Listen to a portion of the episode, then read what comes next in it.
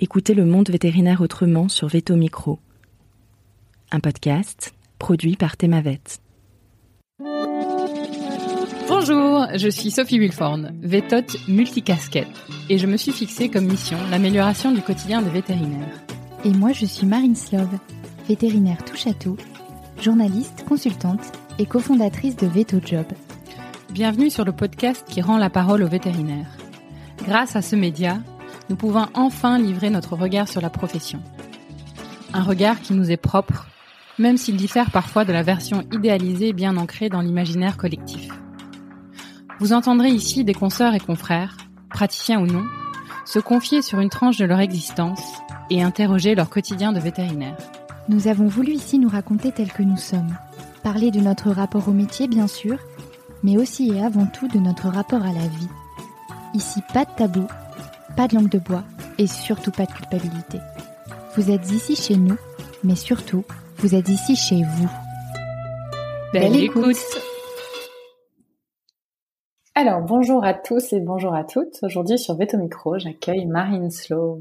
Bonjour Marine. Salut Sophie. Alors Marine, par où commencer?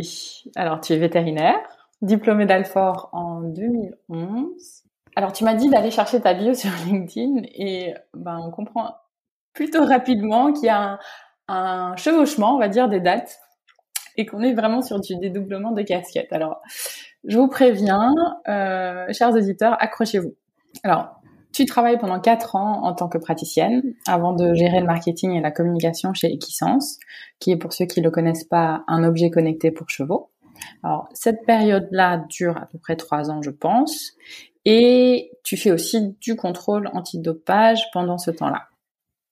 Ensuite, tu transites chez Visium, qui fait partie du groupe Neovia, euh, où tu travailles en tant que vétérinaire nutritionniste, un rôle que tu endosses également par la suite chez ADM, un autre groupe agroalimentaire. Et pendant tout ce temps-là, tu gères VetoJob, le job board dédié au recrutement de vétérinaires ASV que tu as cofondé en 2014. Aujourd'hui, tu es rédactrice en chef de Thémavet et tu continues à faire du conseil en nutrition. Est-ce que vous suivez toujours? Marine, tu suis? Oui, oui, je suis. Alors Marine, tu es aussi femme, femme d'un mari vétérinaire mixte en Champagne et maman de deux enfants nés à 23 mois d'écart parce que tu aimes les challenges.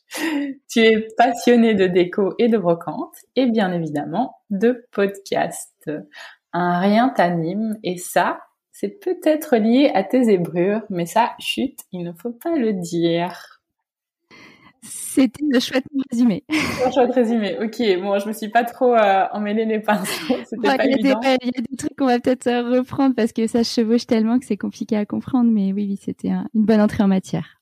Bon, bah super. En tout cas, je pense que bah, déjà, je suis ravie de, de, de t'interviewer sur notre podcast. Bah oui, carrément. C'est bizarre de passer de l'autre côté du micro, mais euh, c'est cool. Bon, bah tant mieux. On va essayer de, de faire durer l'expérience. Alors, je pense que pourrait partir dans tous les sens et durer des heures. Comme je te l'ai dit euh, euh, hors ligne, euh, j'ai un rendez-vous à 11h, donc on a 1h45 max. On va essayer de respecter. On va essayer de respecter là quand même. Alors moi, je te propose de commencer par le commencement et de voir où ça nous mène. Est-ce que ça te va? Ça me va très bien. Alors, ma question que tu connais, parce que je pense que tu écoutes mes podcasts. Pourquoi vétérinaire?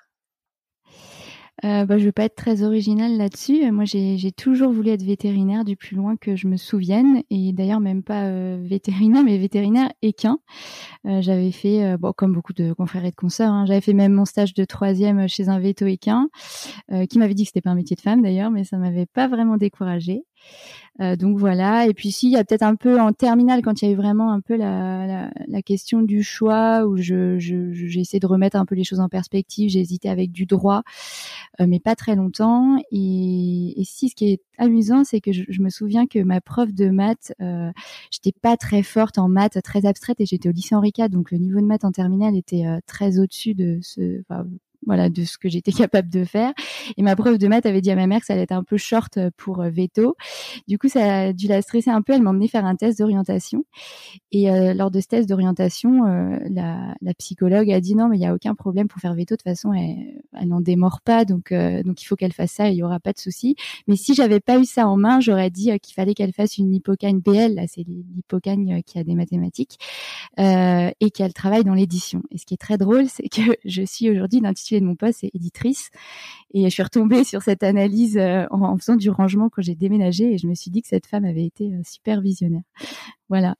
Incroyable. Et comme quoi les tests d'orientation, c'est pas c'est pas du pipeau.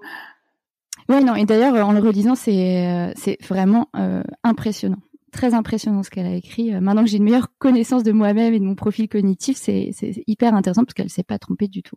Et, hésiter avec droit, qu'est-ce que qu'est-ce qui t'intéresse dans le droit?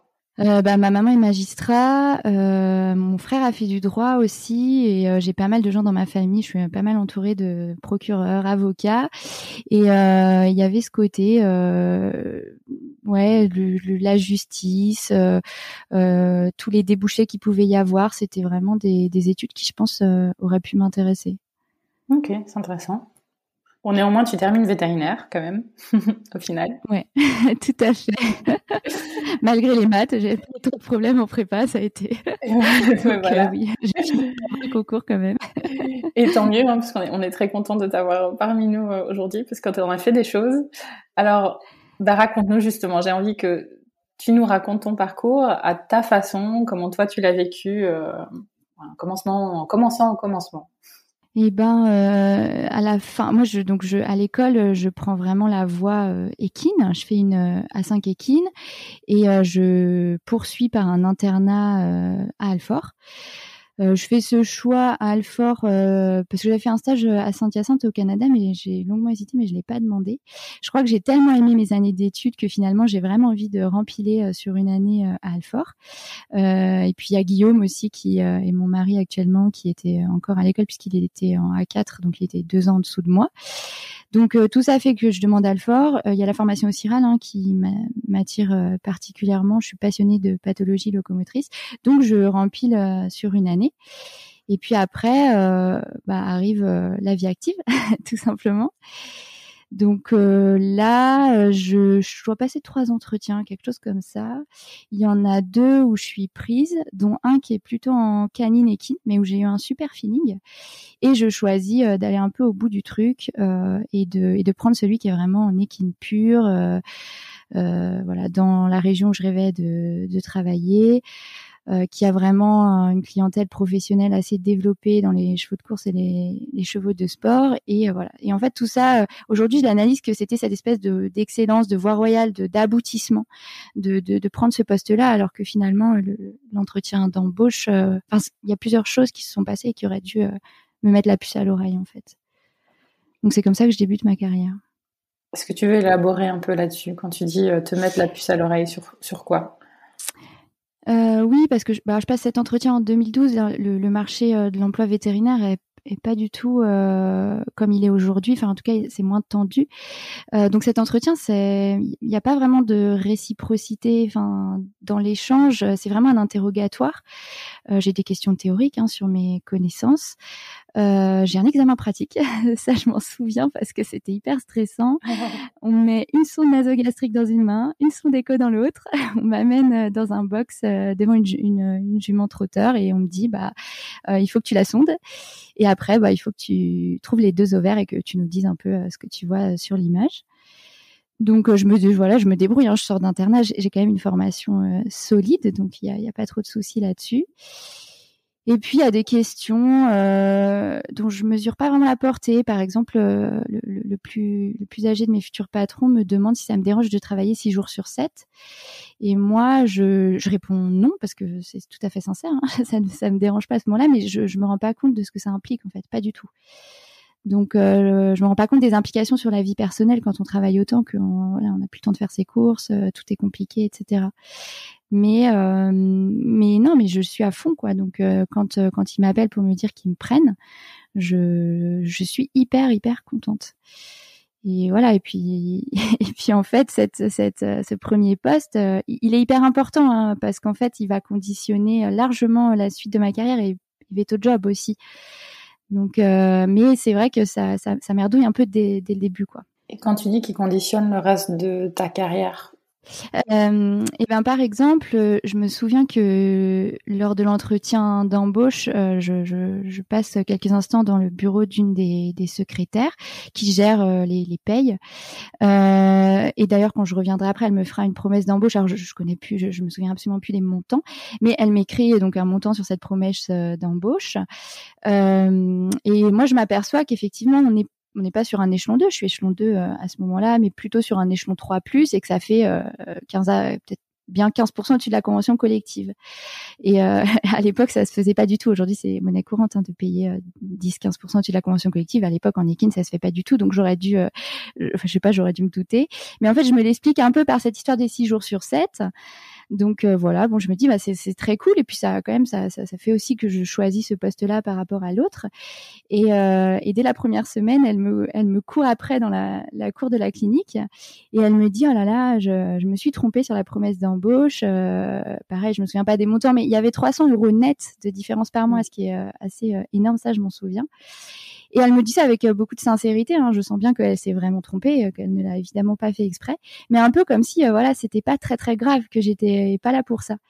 Et en fait, euh, moi-même, je me dis, bah c'est pas grave, je suis effectivement pas là pour le salaire, je suis là pour apprendre. C'est un poste, c'est le poste dont je rêvais, donc euh, donc c'est pas grave. Et après, ultérieurement, euh, pendant, je suis restée à pas loin d'un an, euh, presque la moitié de mes fiches de paye étaient fausses.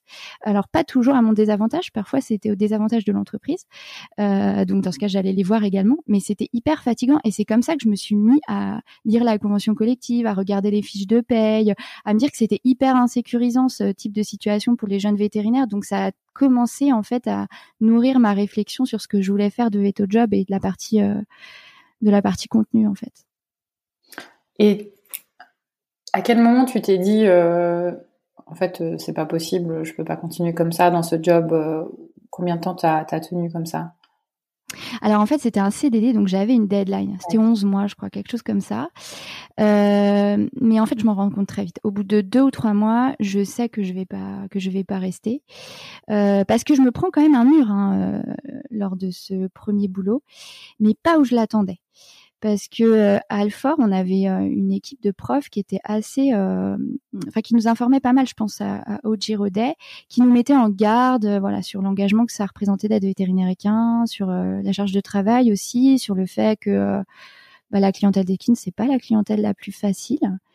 Donc là-dessus, je, j'arrive, je suis totalement consciente de tout ça mais je suis pas du tout consciente euh, qu'il y a des voilà c'est sur les pratiques qu'on va m'imposer ou là mais je, je, je, tombe complètement de, de ma chaise en fait. Euh, je peux donner quelques exemples. Euh, c'est des pratiques que moi je juge un peu d'un autre temps dont personne m'a parlé et encore moins à l'école. Par exemple on fait des sondes de crésil euh, à tire larigot sur euh, les chevaux pour parce que voilà l'oméprazole c'est trop cher donc pour les ulcères gastriques donc c'est quand même du détergent c'est pas voilà. Donc ça je savais pas que ça existait. Je fais des abcès de fixation à la térébenthine sur euh, voilà les infections respiratoires un peu chroniques ou quand il n'y a pas de budget sur le cheval. Et ça, enfin, je le vis très très mal parce que la souffrance que ça engendre chez le cheval quand on fait deux points de térébenthine de 5 millilitres au poitrail, c'est l'enfer en fait. Euh, il y a les saignées aussi, alors euh, où on m'a appris que ça servait à rien à l'école, hormis sur certains cas de fourbure et encore. donc sur les myosites, ben, on fait des saignées. voilà, j'ai des collègues qui font ça sans cathéter.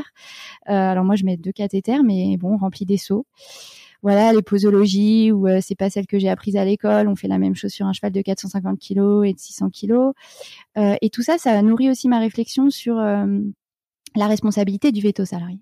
Euh, le jeune veto salarié, euh, enfin, je sais pas, moi c'était comme ça, ça a peut-être changé aujourd'hui, mais moi je fais ce que mes patrons me disent.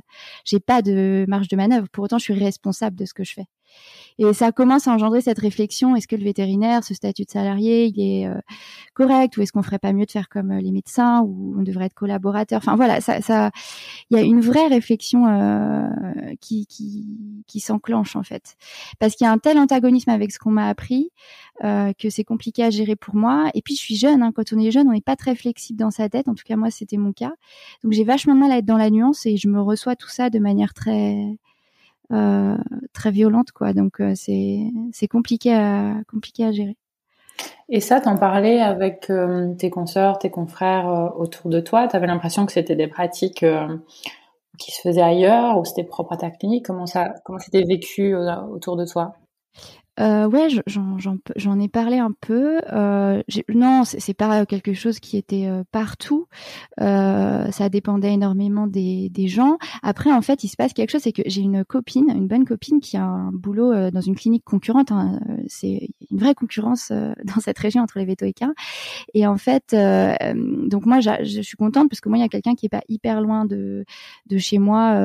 et c'est vraiment une copine. Elle me loge d'ailleurs au début quand j'ai pas encore de logement.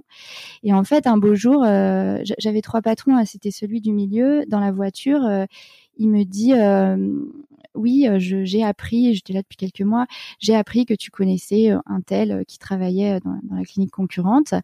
Alors il est un peu mal à l'aise, il tourne autour du pot, mais en fait, je sais plus quels sont ses mots, mais il me fait comprendre que cette amitié, elle est assez malvenue, que je dois faire très attention à ce que je raconte.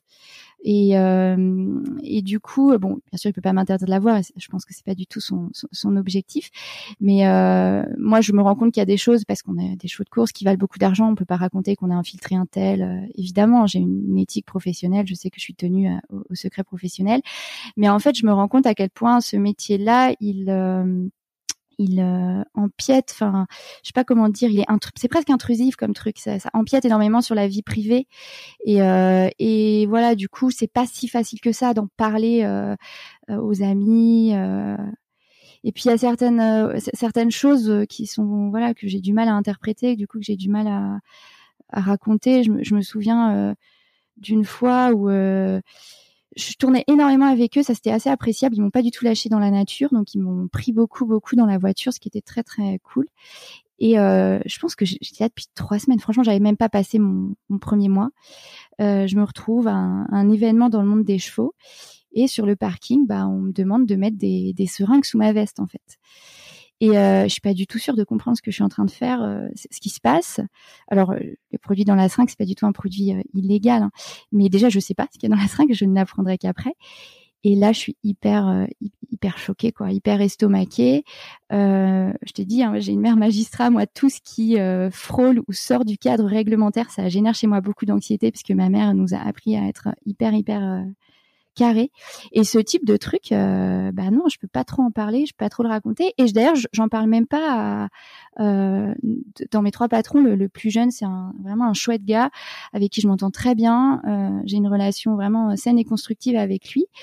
Et pour autant, euh, bah, je vais pas lui en parler. Je, ouais, vais, pas lui, lui demander des explications que voilà que donc j'en parle, j'en parle pas. Donc euh, moi j'arrive avec mes illusions euh, toute ma jeunesse. Alors je suis pas naïve, hein, je sais que le milieu des chevaux c'est pas le milieu le plus transparent, mais euh, finalement ce qui se passe euh, me semble un peu incompréhensible, c'est le mot. Il y a un, désalignement avec mes valeurs, je comprends pas tout. Et voilà, je sais pas aujourd'hui j'aurais peut-être une une autre manière de réagir et une analyse plus nuancée, mais voilà comment ça se passe à l'époque. Est-ce qu'il y a aussi un côté pas gêne, mais hum, plutôt de se sentir pas la hauteur face à ce décalage complet euh, qu'on n'avait pas imaginé en fait quand on sort euh, bah, jeune veto, jeune vétote. Euh, moi, à ce moment-là, je me sens pas du tout à la hauteur, effectivement. Euh, en plus, je me prends des remarques euh, parfois euh, très très dures, alors jamais directes. par exemple, un jour dans le travail, c'est un vieux travail, donc c'est ce qui était très haut. Je, je, je, fais une injection, puis je touche la carotide, donc le cheval gonfle. Et ça, c'est un truc où en internat, c'est très décomplexé, on te dit que ça va arriver, c'est comme se taper l'ethmoïde avec une sonde, ça, va t'arriver, en fait tu mets de la glace et tu gères quoi. Et en fait c'est ce que je fais, il n'y a pas de conséquences hormis qu'effectivement j'ai fait une grosse patate euh, à ce pauvre cheval. Et en fait je sais que voilà, euh, mon, patron rentrera dans le bureau, il y a un bureau, il y a toutes les secrétaires et dira, euh, euh eh ben en fait euh, elle sait même pas faire une injection, alors que j'étais déjà là depuis deux trois mois, j'en avais déjà fait pas mal. et maintenant qu'elle a reçu ses meubles, parce que je venais de faire une commande de meubles, de m'installer en fait dans la région, ben on peut plus la virer. Alors les filles auraient peut-être pas dû me le répéter parce que ça m'a fait très très mal. Et à la fois, je pense qu'elles ont été super choquées et du coup c'est pour ça qu'elles me l'ont répété. Du coup, euh, moi clairement, je, je, me sens, non mais je me sens pas du tout à la hauteur. Je me sens pas à la hauteur. Il y a pas, il y a pas de, c'est une équipe qui est pas hyper cohésive, il y a quelques mésententes, du coup la bienveillance est pas du tout aisée là-dedans. Et, euh, et ouais, j'ai une collègue qui est, qui est, salariée aussi, mais qui est, qui est extrêmement euh, dure, qui est une super veto, euh, qui est une fille intelligente, mais euh, qui euh, est humainement très compliquée. quand elle me regarde, je vois tout le mépris dans ses yeux et j'ai l'impression d'être absolument nulle. Alors c'est une fille qui a dû en baver hein, dans son parcours, apprendre le français, mais elle est très dans l'optique, c'est de l'équine, tout le monde en chie, on est là pour ça et toi aussi. Donc ouais, moi je me sens, je me sens pas à la hauteur. Tous les jours, je me sens pas à la hauteur. Et puis je me sens d'autant pas à la hauteur que je fais des trucs qui me déplaisent. Genre quand je rentre et que j'ai fait, je suis allée faire un abcès de fixation, je me sens mal en fait. Et à ce moment-là, est-ce que tu te dis bon bah ok, c'est peut-être pas l'équine euh, qui me convient, euh, peut-être qu'il faudrait que je bascule vers la canine? Euh, non, non. Alors non, je vais te dire pourquoi. Parce qu'en fait, euh, la saison de repro arrive et euh, j'ai euh, une, une, maintenant c'est une copine, une veto qui arrive pour faire cette saison. Et en fait, nos deux CDD se terminaient en même temps. D'ailleurs, je pense qu'il voulait choisir la meilleure des deux à la fin. et du coup, elle arrive. Elle, elle s'appelle Myriam. Je sais pas si elle écoutera ce podcast, mais elle, elle a quelques années de plus que moi. Elle a fait énormément de remplats, donc elle a fait que des CDD, donc elle a un peu vu, vu du pays. Et euh, des gens se marrent, donc elle change mon quotidien, on sort tout le temps, euh, on rigole en fait, ça met beaucoup de légèreté. Et puis euh, comme elle me parle de ses autres expériences, ça m'aide vachement à relativiser, euh, notamment par rapport à cette collègue qui est pas forcément très facile et qui est pas plus facile avec Myriam qu'avec moi. Donc je me rends compte aussi que c'est pas c'est pas forcément moi le problème et ma, ma compétence. Et, et cette fille me raconte ce qu'il y a dans, dans, ce qu'elle a vécu ailleurs, également en pratique mix canine équine et aussi en pratique équine. Et, et en discutant avec elle, je me rends compte que non, il y a, effectivement d'autres postes qui peuvent me, me, me, convenir, euh, effectivement, ou en, ou en équine, ou en canine équine à laquelle j'étais pas du tout euh, fermée. Donc elle, elle vient remettre un peu euh, les choses en perspective pendant ces cinq mois. Et puis voilà, j'ai ce CDD qui va s'arrêter. donc de toute façon, je, je, je suis pas désespérée du tout. Je sais que j'ai voilà une échéance, qu'il faut que je tire le maximum de cette de cette euh, expérience qui est pas euh, du tout euh, à la poubelle hein, puisque voilà il y a vraiment un de mes patrons avec qui je, je m'entends quand même très bien. Il y a voilà c'est deux salariés avec qui je m'entends très bien donc Myriam et, un, un, veto d'une cinquantaine d'années qui lui a toujours voulu rester salarié. Il fait sa vie il a sa clientèle et lui il est trop cool. Il m'apprend plein de trucs. Il me prend dans la voiture. Il me laisse faire tout ce que je sais faire et que lui sait pas faire. Il est hyper preneur. Genre j'ai appris à faire des, injections intra-articulaires éco-guidées au CIRAL. Donc euh, il me fait faire ça, etc. Donc euh, donc j'apprends euh, j'apprends énormément. Et puis je développe ma réflexion sur ce, bah, par exemple le management, voilà la, bienveillance au travail, l'expérience au travail. Donc donc en fait non c'est une expérience dont, dont je tirais quand même plein de choses positives malgré tout. Et à aucun moment, à ce moment-là, tu te dis, en fait, je veux arrêter la pratique? Pas du tout. Alors ça, ça m'est jamais, jamais arrivé. Ça, est même que j'ai, c'est plutôt l'inverse. Hein. Euh, je sais pas si on y reviendra plus tard, mais j'ai mis euh, au moins 6 ou 7 ans à me dire que j'allais peut-être jamais y, revenir. Non, j'ai jamais eu un moment où je me suis dit, euh, je, j'arrête la, la pratique. non, non. Non, non, j'ai eu des gros moments de doute, euh, d'autant que en fait, euh, après la fin de mon CDD, quelques mois après la fin de mon CDD, euh, mon jeune patron, donc celui que j'apprécie beaucoup, m'appelle pour m'annoncer le suicide de, mon patron du milieu. Enfin, je dis du milieu en, âge. Hein. et ça, ça va engendrer aussi chez moi une énorme réflexion sur le bien-être au travail, la gestion d'équipe. Et là, là, il y a, y, a, quand même un, petit moment dans ma tête où je ne sais pas si je reviendrai à l'équine après cette nouvelle et ça, tu l'apprends, et ça, tu es déjà partie du CDD Je suis partie depuis pas longtemps. Euh, en fait, je, je m'en rappelle très bien parce que c'était le soir de mon anniversaire. Donc, j'étais au restaurant quand il m'a appelé. Et, euh, et ouais, ça, c'est un choc euh, immense parce que, euh, je sais pas, moi, je me faisais euh, un peu euh, une idée de ce que c'était que le burn-out. D'ailleurs, je ne sais pas du tout si c'était un burn-out, quels étaient ses, ses problèmes, mais euh, la dépression pour moi, j'étais j'étais sensibilisée à ça. Je connaissais des gens qu'on avait fait dans mon entourage, mais je pensais que c'était un truc où tu te levais pas, euh, où vraiment tu étais euh, euh, au fond de ton lit, tu étais incapable de travailler.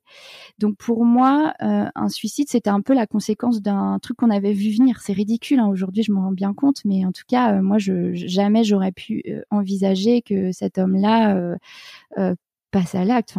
C'est invraisemblable en fait quand il me dit ça je me dis mais comment c'est possible? Pourquoi personne n'a rien vu? Euh, il y a des trucs qui me reviennent rétrospectivement des espèces d'absences qu'il avait euh, voilà Et en fait, il y a tout un tas de voilà de choses qui sont qui ont ressurgi. Et ça, ça a été ouais un, vrai questionnement. Là, j'ai quand même eu un peu une euh, prise de conscience de me dire si je reviens à la pratique, ce sera jamais dans ce cadre-là. Et euh, je ferai, euh, je me ferai peut-être plus confiance sur les entretiens. Ou, ouais, ça c'est quelque chose qui a été, euh, qui a joué beaucoup sur, sur toutes les réflexions que j'ai pu avoir. Donc toutes ces choses, elles commencent à nourrir ton ta réflexion générale sur la profession. Après ce poste-là, tu vas sur un autre emploi. Comment ça se passe? En fait, ce qui se passe, c'est que à la fin, j'étais encore en poste, euh, donc j'étais encore, euh, j'étais encore là-bas. J'ai une copine de promo qui s'appelle Alice Leverrier, euh, qui me propose un peu de faire une pause dans notre parcours de vétérinaire praticien pour monter un projet entrepreneurial. Elle m'annonce ça comme ça. D'ailleurs, je, je me, souviens pas exactement du moment, mais c'était à peu près ça. Alors, faut dire qu'elle était en, en, elle était assistante de cardiologie à Alfort et que nos CDD se terminaient genre le même jour.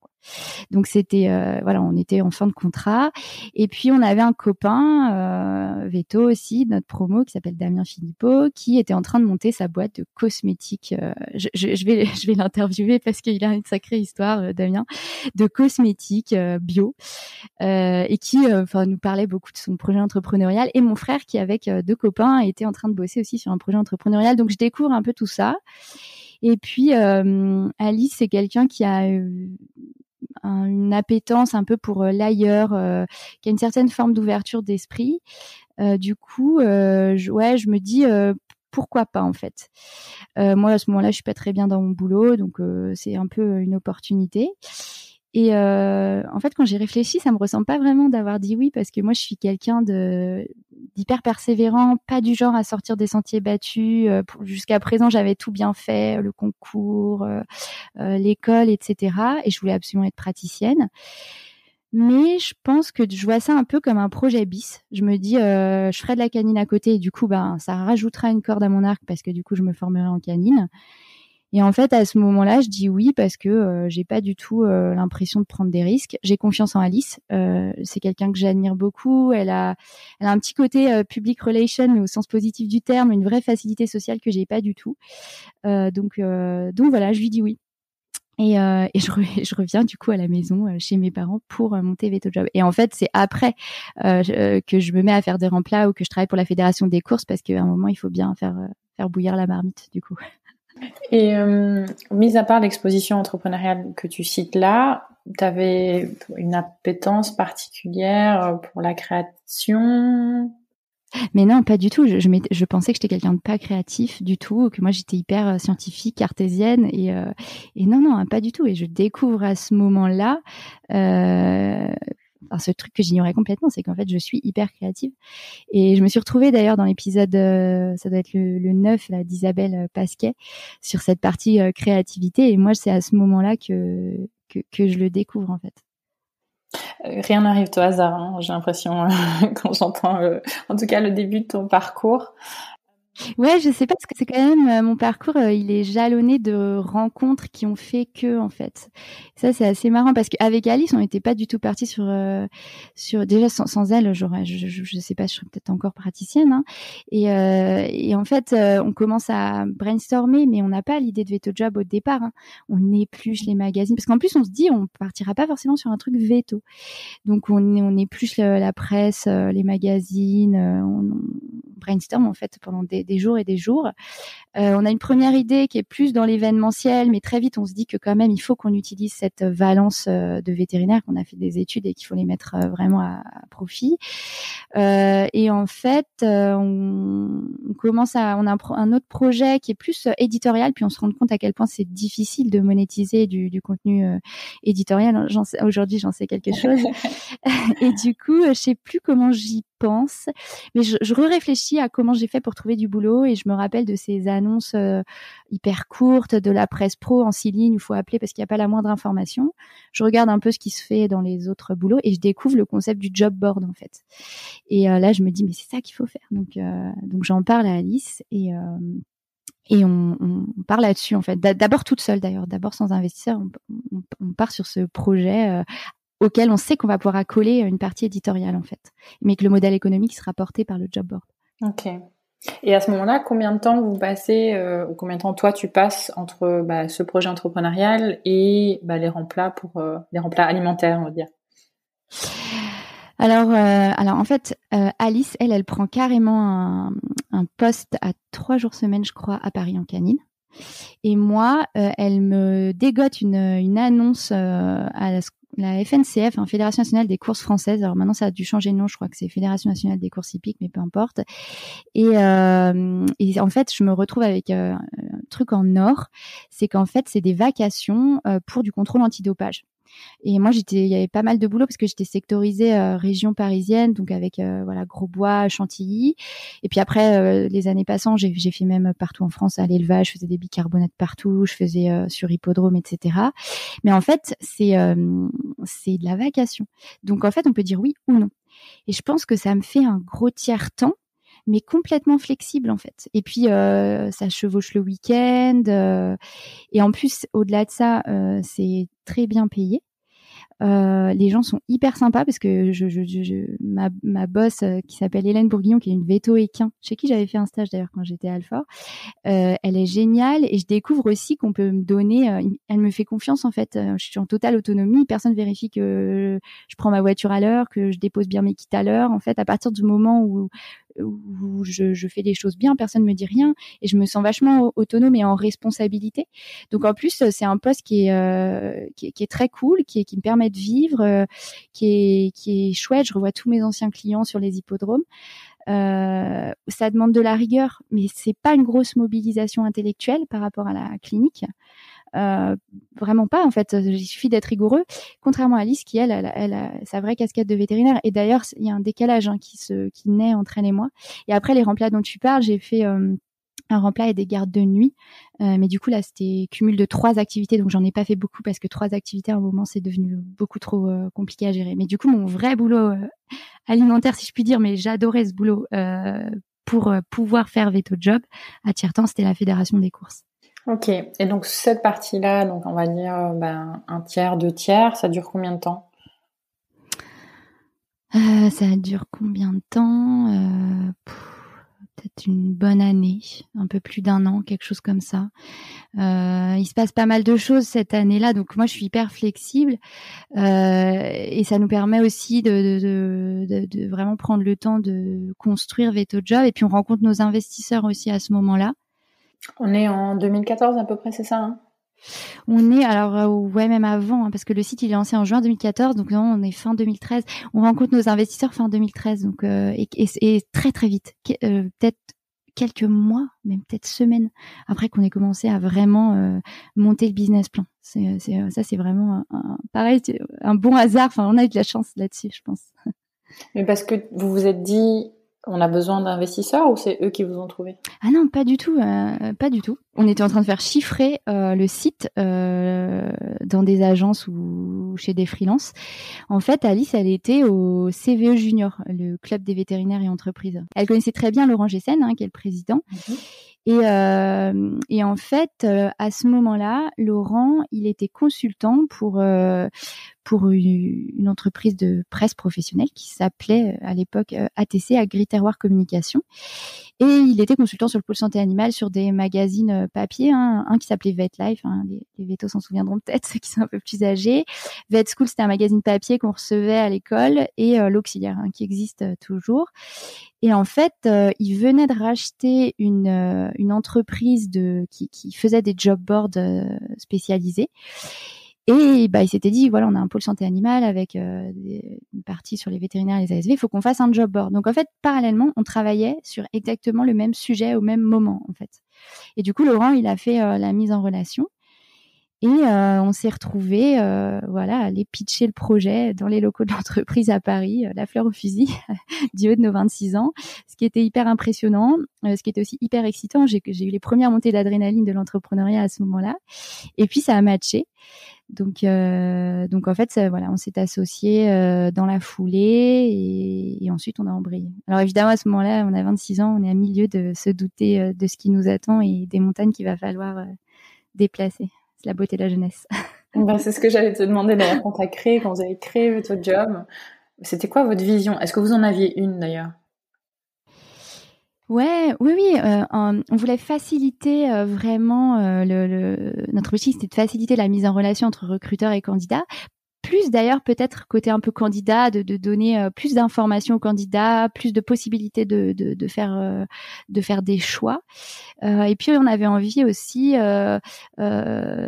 d'y adjoindre une forme d'information, de, contenu éditorial qui puisse aider les vétérinaires à faire cette entrée cette entrée dans le monde du travail. D'accord, ouais, donc il y avait déjà cette appétence pour on va dire accompagner euh, la, profession euh, au-delà de cette mise en relation. Ouais, complètement. Après, on savait pas exactement où on allait. Hein. Je te cache pas que euh, c'était un peu wait and see, quoi. Donc, on, voilà, on savait pas. Enfin, faut se remettre dans le contexte. On arrive donc dans un groupe de presse. Clairement, on n'a pas du tout les codes, on n'a même pas le langage. Moi, je me rappelle que mon associé actuel, je comprends 40% de ce qu'il nous dit.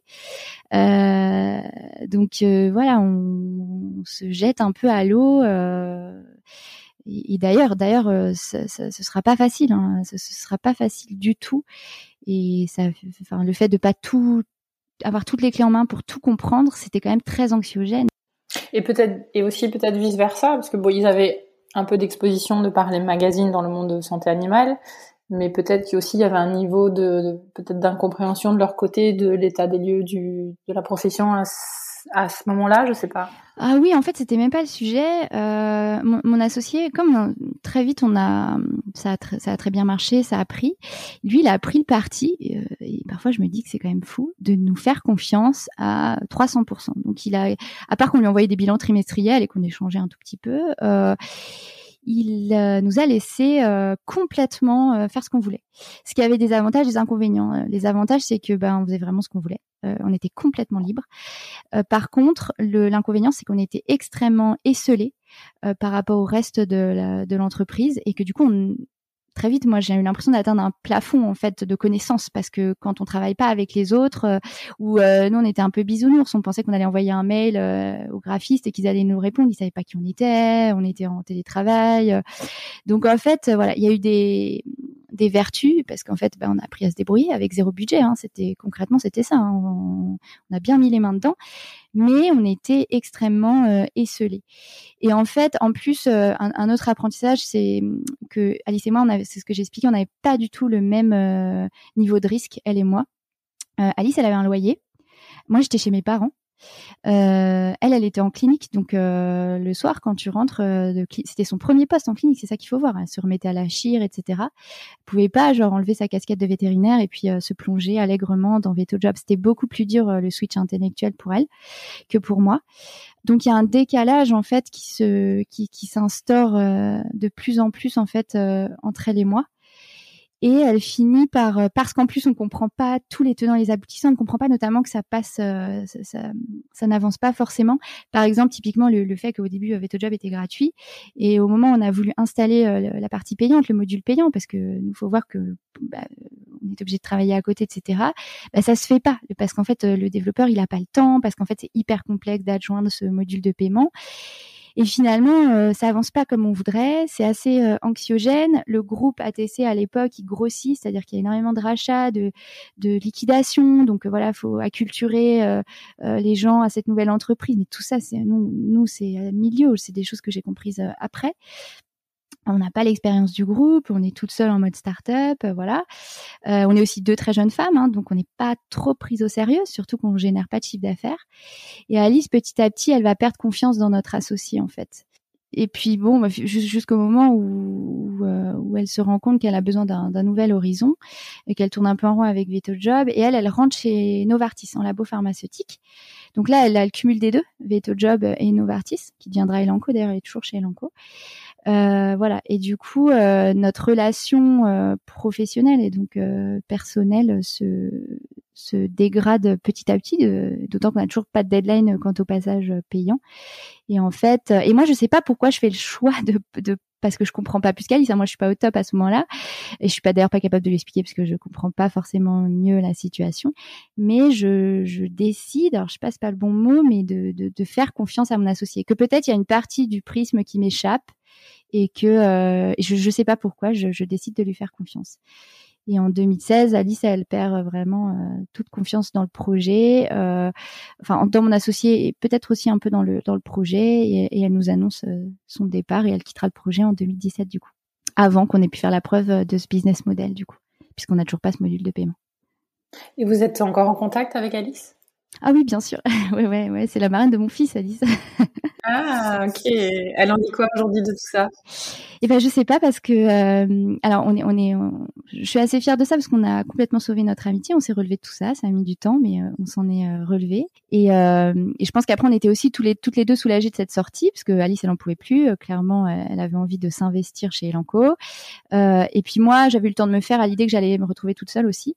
Donc finalement, finalement, je pense qu'on était assez euh, assez euh, soulagé et après il s'en est suivi une période où euh, où je pense que ouais on, a un peu vécu notre vie chacune de notre côté. Et puis on a reconstruit petit à petit. Mais c'est vrai qu'on n'en parle pas trop du coup aujourd'hui. C'est pas un tabou hein, je, serais tout à fait capable d'en parler avec elle. Mais bon on a mis ça derrière nous aujourd'hui je, je sais pas d'ailleurs comment elle l'a complètement vécu de l'intérieur. Sûrement pas pas très bien non plus. Donc euh, ouais, mais bon, non non, c'est une de mes meilleures amies, la marraine de, de mon fils, donc euh, tout va bien. bon, bah, super. Bon et je, on reviendra hein, bien sûr sur Veto Job après, euh, mais j'ai envie de revenir sur ton parcours quand même, parce qu'il y a Equisens qui quand même prend une partie considérable dans ton parcours, trois ans je pense. Comment ça arrive ça? Eh ben en fait, c'est ce que je te disais tout à l'heure, c'est que je stagnais euh, d'un point de vue compétence. J'avais l'impression de stagner parce qu'on était trop extérieur euh, au groupe ATC et qu'on n'arrivait pas à apprendre de, nos collègues puisqu'on ne les voyait pas. Et en fait, à un moment, je me suis dit, euh, ok, en fait, faut que faut que j'apprenne euh, dans une entreprise en fait pour comprendre tout ce que j'arrive pas à comprendre. Et puis en fait, euh, un beau jour, il y a encore une consoeur par par bouche à oreille en fait qui m'appelle, qui s'appelle Fanny Euro elle, était en train de travailler sur un projet d'objets connectés. Elle avait rencontré euh, euh, l'équipe d'Equisense, hein, qui, qui que deux d'ailleurs à l'époque. Et en fait, euh, elle me dit, écoute, moi je, fais mon projet de mon côté. Il n'y a pas aujourd'hui de lien, voilà pour travailler directement avec eux. Mais par contre, euh, ils ouvrent un poste qui, enfin, je, pense à toi parce que tu, correspondrais bien au profil. Et voilà. Puis c'est comme ça que que je les appelle euh, et que euh, cette folle aventure de la start-up en amorçage commence du coup. Et donc ce poste, c'est quoi? Ah, non mais c'est au début c'est pas du tout défini. En fait la, la société n'est pas créée. Donc, quand j'arrive, je suis reçue du coup par euh, Camille et Benoît qui sont deux des cofondateurs et en fait euh, alors ils ont quand même un petit bureau dans l'incubateur de l'UTC Compiègne, mais euh, la société n'est pas créée. Ils ont trouvé des investisseurs, mais tant que la société n'est pas créée, bah pas de compte en banque, donc on peut pas voilà avoir l'argent. Donc en fait même les deux trois premiers mois ils peuvent pas me me payer. Et le, poste, euh, bah, c'est d'être au four au moulin. Hein. Alors, euh, c'est beaucoup de com et de marketing au départ. Euh, pour après, parce qu'ils ont un, projet de développer le cardio et peut-être un deuxième produit, donc passer plutôt chef de projet sur le, deuxième produit. Mais voilà, au début, c'est être au four au moulin. Ça tombe bien, c'est ce que je sais faire chez Veto Job, donc je suis pas trop pas trop perdue. Et d'ailleurs, c'est le seul entretien parce que Veto Job, c'était rien à l'époque, c'était gratuit. J'avais passé quelques entretiens dans des grandes entreprises. Et c'est le seul entretien où, où c'est valorisé VetoJob. En fait, ils trouvent ça trop cool, euh, Camille et Benoît, alors que c'était plutôt vu avec beaucoup de méfiance dans les autres entretiens d'embauche que j'ai passés, où j'ai même eu des questions genre euh, ah oui, mais après avoir monté un projet entrepreneurial, vous allez réussir à retravailler, euh, à être salarié? Enfin, vraiment, c'était plutôt un sujet de, de méfiance, ou alors on m'en parlait même pas dans mon CV. Donc, donc non, là, c'était c'était parfait, quoi. Du coup, j'étais leur première salariée. voilà. Excellent. Et, donc, tu restes avec eux trois ans. Euh, qu'est-ce que tu apprends alors de, cette période? Oh, bah, Tellement de trucs en fait. Euh, déjà, j'arrive direct dans le vif du sujet avec euh, une campagne de financement participatif. Euh, bah, ils étaient déjà un peu avancés sur euh, ce qu'ils voulaient faire.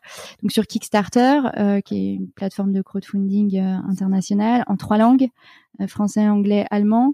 Donc c'était un énorme challenge. j'ai vraiment fait de la gestion de projet dans ce cadre-là. On a collecté 170 000 euros, c'était complètement fou. et puis voilà, je me suis occupée de la com vraiment pendant six mois. J'ai appris j'ai appris euh, mille trucs euh, en communication, en marketing, en R&D aussi, en recherche et développement. Et puis j'ai appris énormément aussi sur l'écosystème des startups françaises, puisqu'au bout de quelques mois, on migre à Lille à Euratechnologie, euh, qui est un endroit donc qui héberge des, des, des, dizaines et des dizaines de startups à Lille. Donc c'est un écosystème hyper riche. Il y a des conférences, on baigne dans ce voilà dans, cette French Tech en fait. Donc je découvre complètement. On était d'ailleurs plusieurs vétérinaires à Euratechnologie, je dois le dire. Il y avait des objets connectés qui, euh, où, il m'est arrivé d'être à la cafétéria. On était quatre vétos dans la, cafétéria, donc c'est hyper marrant de s'apercevoir qu'en fait, en étant véto, on peut faire plein de trucs. Et puis, je rencontre des personnes hyper euh, hyper brillantes, hein, euh, clairement.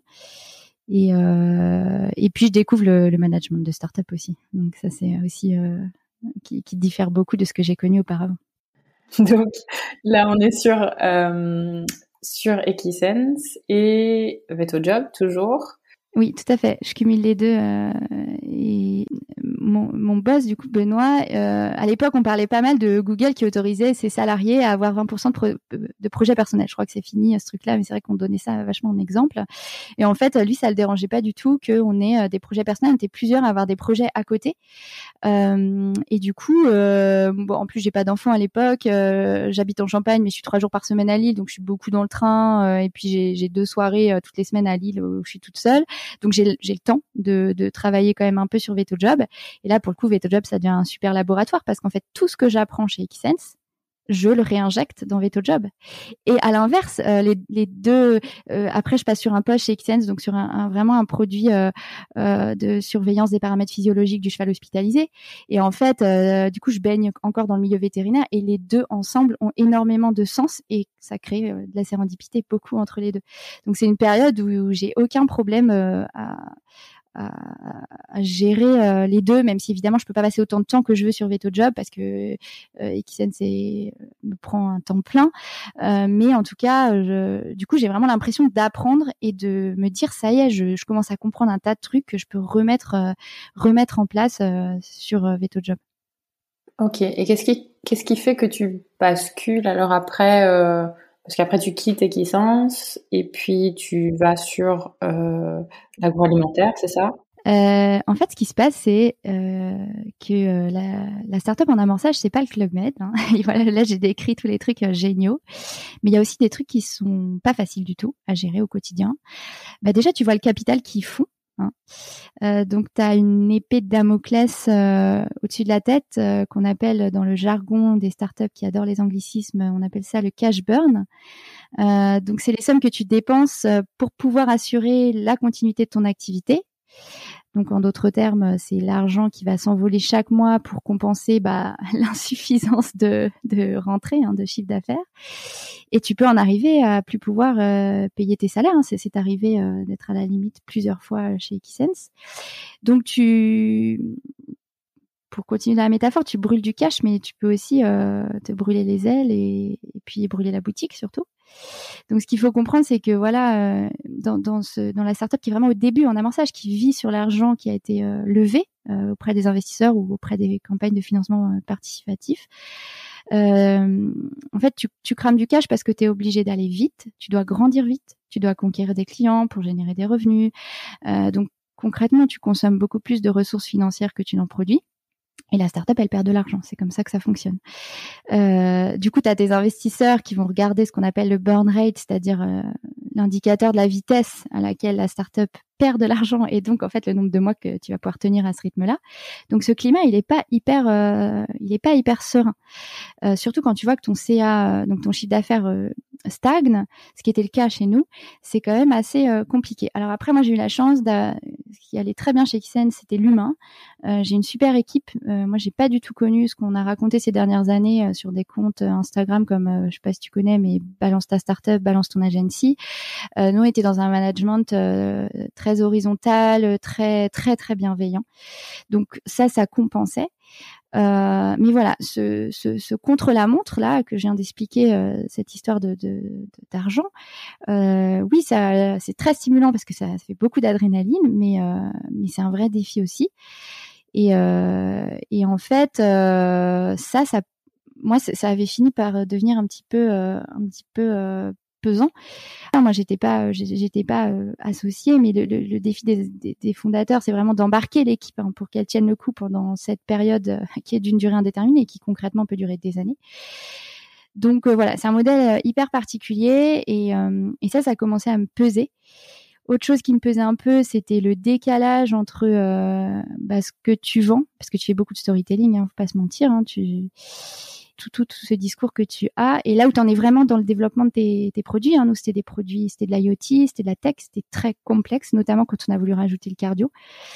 Et, euh, toujours euh, avec cette même euh, métaphore, tu, du brûlé là, tu fais beaucoup de vent, mais en fait tu fais un bel écran de fumée hein, pour tes partenaires et tes clients. Et psychologiquement c'est pas voilà c'est pas hyper facile à gérer. Euh, et tout ça fait que euh, que ça devient de plus en plus compliqué pour moi. En fait j'y trouve euh, en, y allant le matin c'est de plus en plus difficile.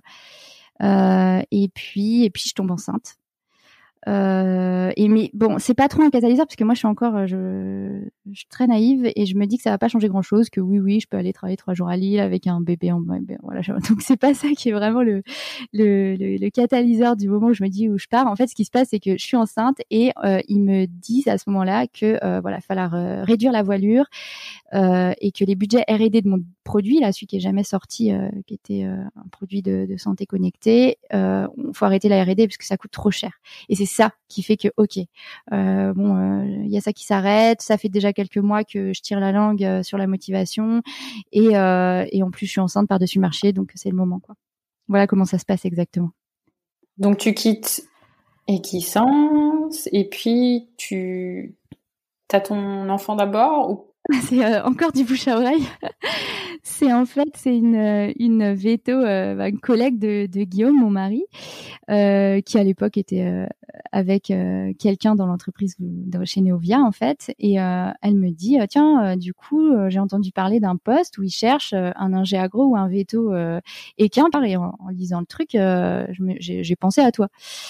Et, et, elle me dit ça. Donc bon, moi je suis un peu en réflexion, donc je me dis bah très bien, j'y vais. D'autant que Neovia, donc c'était Neovia by Vivo à l'époque, c'est un groupe agroalimentaire hein, qui fait de la nutrition animale. c'est un des investisseurs d'Equisense à l'époque, un des, des, plus gros investisseurs d'Equisense. Mmh. Donc j'ai déjà été en relation avec des personnes de cette entreprise et en plus j'ai déjà réfléchi à l'intérêt de l'analyse de données sur la nutrition du cheval. Donc en fait ça a pas mal de sens. Euh, le truc complètement fou, c'est que c'est à 20 minutes en voiture de chez moi, alors que j'habite dans la pampa euh, champenoise. Donc euh, ça, c'est voilà la chance, la chance de dingue. Et puis, et puis voilà, c'est comme ça que je me retrouve là-bas. Et là, tu restes presque trois ans aussi, ouais. Presque trois ans aussi. C'est des petits cycles de trois ans, on dirait, non J'ai l'impression? ouais, tous les trois ans, je, ouais, il faut que je fasse autre chose. Voilà. Par contre, il n'y a pas trois ans entre tes deux enfants. Non, mais alors du coup, c'est trois ans où il faut, faut retirer quand même un congé mat euh, à chaque fois. Mais euh, du coup, euh, ouais, tous les trois ans, c'est vrai. donc, euh, tu as ta première donc, petite fille. tu as démarré aussi ce poste. En fait, oui, je démarre et ben en fait, en fait, ils, ils, hésitent même à me recruter, ce qui est fou. Euh, à un moment, on parle de me recruter euh, enceinte, quoi, avant congé mat. Euh, ça leur pose pas tant de problèmes que ça. Et puis finalement, euh, tout le monde se dit que non, c'est quand même mieux que j'arrive post congé mat. Donc du coup, euh, je, je, je commence en septembre, je crois, juste après, enfin voilà, la fin de, mon congé mat. ce que je déconseille, hein. changer de boulot. non mais ça, oui, ça a été très très dur. Changer de boulot euh, sur un premier enfant, euh, bon, ça, ça s'est fait hein, bien sûr, mais euh, et puis c'était la, je ne regrette pas du tout. C'était c'était la bonne solution, mais ouais, c'est c'est dur quoi. tu déconseilles parce que? C'était un boulot passionnant, mais ils m'ont recruté beaucoup pour les compétences que j'avais euh, chez euh, Equisense parce que c'était quand même un boulot aussi euh, touche à tout. Mais par contre, j'étais pas formée en nutrition. et puis le bagage veto en nutrition, Ekin, c'est pas fou quoi. Donc, donc en fait, j'ai dû me former en nutrition. J'arrivais pas avec un boulot que je maîtrisais. Et si j'avais dit oui, c'est aussi parce que je, connaissais beaucoup de consoeurs et confrères qui, qui, qui avaient bossé euh, en nutrition et qui m'en avaient toujours parlé en bien en disant que c'était passionnant, etc. Donc moi, je m'étais dit, bah, je saute le pas, euh, on verra bien. Et puis il y avait aussi le fait que bah, je sortais d'une start-up, on était 25 hein, quand je suis partie, et là, je voulais une expérience dans un grand groupe. Donc euh, Neovia, c'était 8000 salariés, puis après on a été racheté 60 000 salariés. Donc j'ai fait le grand écart et je voulais avoir le complément. Donc c'est pour ça que j'avais, euh, c'est pour ça que j'avais dit oui. Mais, euh, concrètement, euh, ouais, s'habituer à un bébé dans le quotidien, tout ce que ça remanie dans le, ouais, la logistique, le couple, etc. Et gérer en même temps tout ce que j'ai dû apprendre en nutrition. voilà, je me suis un peu accrochée pendant six mois, on va dire, difficile, quoi. Parce que en plus tu bossais toujours, il y avait parce que là on parle plus de Veto Job pour l'instant, mais il y avait toujours Veto Job. Il y avait Veto Job, oui. ouais, carrément, carrément. Après, on était un peu. Euh, c'est une période où j'ai euh, j'ai tenu. Euh, le, ça avançait pas trop chez ATC, donc je, je, tenais la barque, mais j'ai j'ai levé vachement le pied pendant ces années-là sur VetoJob. Et cet écart start-up grand groupe, tu l'as vécu comment? Hyper bien parce que je pense que c'était le moment pour moi de voilà de, de passer à autre chose. Euh, mais c'était surtout aussi enfin c'était un super poste une super entreprise euh, j'avais une super équipe euh, j'ai eu aussi euh, beaucoup de chance. Donc ouais je découvre en fait ce qui a été génial c'est que je découvre la complexité d'un groupe comme ça de 8000 salariés. Mais du coup je comprends même si ATC qui héberge VetoJob c'est 500 salariés, je comprends ce qui s'est passé quelques années avant en fait tout ce que j'avais pas vraiment compris, je le comprends parce que je, ça y est, je, commence à appréhender euh, ce que c'est qu'un groupe, comment ça fonctionne, comment les services interagissent les uns avec les autres. Euh, je découvre aussi, donc c'est pour le coup c'est un groupe euh, complexe issu de la coopérative agricole avec un, un modèle qui est franco-français qui s'appelle la firme service c'est-à-dire qu'en fait, en France, le savoir-faire de la nutrition animale est porté par ce qu'on appelle les firmes services. C'est un accompagnement finalement des, des fabricants d'aliments sur le plan technique. Donc moi, c'est ce que je faisais sur la partie nutrition, mais aussi sur le plan commercial, sur le marketing. On avait aussi une activité de fabrication pour des aliments floconnés, donc des aliments un peu euh, complexes à fabriquer. Donc je découvre en fait euh, un modèle qui est autrement plus complexe que, euh, que ATC et je pige en fait. Je, je pige les trucs et ça c'est super, euh, c'est super enthousiasmant et ça me permet aussi de faire un peu mon deuil de ce que j'avais pas compris les années avant et ce qui s'était passé en fait. Donc euh, donc non, je, le, le, passage il se fait euh, il se fait super bien, d'autant que ma chef elle est, enfin, c'est une nana hyper brillante. Donc, euh, je, tombe encore sur quelqu'un de brillant et qu'en fait, euh, on est en binôme. Donc, moi, sur la partie euh, technique et scientifique. Et, et en fait, elle, elle gère toute la partie commerciale, marketing, la marque. Et en fait, j'apprends en la regardant faire. En fait, on a la même manière de bosser. On n'a pas trop besoin de, de parler. On, on sait à peu près où on va. Donc ça, c'est génial de travailler avec des gens qui ont la même manière de faire, même si c'est enrichissant d'avoir des gens différents euh, là, c'était quand même d'une simplicité avec elle, euh, voilà. Et puis j'apprends parce que je la regarde gérer cette marque et peu à peu, ça vient dans ma tête de me dire, euh, en fait, maintenant que j'ai Equisense et cette partie Wisium chez Neovia, je, je, crois que je vais pouvoir transformer l'essai avec VetoJob. C'est la complémentarité des deux qui a fait que j'ai repris VetoJob à temps plein pour le transformer en coup. Excellente transition. Parce que là, je me dis, tu, me dis, bah, avec ton job, c'est un peu, c'est un peu plus calme à ce moment-là. Sais, euh, ça avance pas trop. Tu commences à comprendre comment tout fonctionne dans une grosse entreprise. Tu te nourris de tous les éléments que euh, euh, cette super boss t'apporte. Et, et c'est toi qui redonne un, qui donne un renouveau à Veto Job, où il y a des changements au niveau d'ATC aussi qui font que la conjoncture, bah, tout se met en place? Et eh ben les deux, c'est tout, c'est toujours tout au bon moment dans, dans mon cursus qui est marrant. Mais non, c'est vrai, c'est vrai. En fait, euh, déjà j'ai un deuxième enfant aussi dans l'histoire. Euh, euh, quand je suis chez, euh, enfin, je dis Neovia maintenant, ça s'appelle ADM, euh, Archer Daniel Builders Company, c'est une compagnie américaine maintenant. Et en fait, euh, donc il y a eu ce rachat par ce groupe américain. On est passé à 60 000 salariés, donc avec une culture américaine. Donc voilà, il y a la, la, culturation est en cours, ils auditent toute la société, énormément de choses vont changer. encaisser le changement pour les salariés, dont ceux qui connaissent le modèle depuis 20 ans issu du coopératif agricole, c'est extrêmement compliqué. Donc l'ambiance est très compliquée. on avait, on avait, on vit un premier plan social. Il y a le deuxième qui arrive avec des restructurations du coup qui touchent mon service, enfin qui devraient toucher mon service, mais on ne sait pas encore quoi. C'est, c'est, ça va prendre du temps. Enfin, il va s'écouler un temps très important euh, avant qu'on ait vraiment les, les réponses. Donc moi, j'ai, je, je, tombe enceinte, j'ai mon congé maternité et quelque part, j'espère qu'en revenant de ce congé maternité, euh, les annonces auront été faites. Et en fait, pas du tout. Ça a pris du retard. Et je me souviens, mon premier jour de reprise, euh, je, je, devais aller à Rennes, donc je, je, loupe mon train et je, du coup, je me fais chez moi à Rennes. C'est plus, c'est à peu près 5 heures de route avec les embouteillages à Paris euh, pour aller à ma réunion du début d'après-midi. Et en fait, euh, là, je, je cogite, je cogite beaucoup dans ma voiture.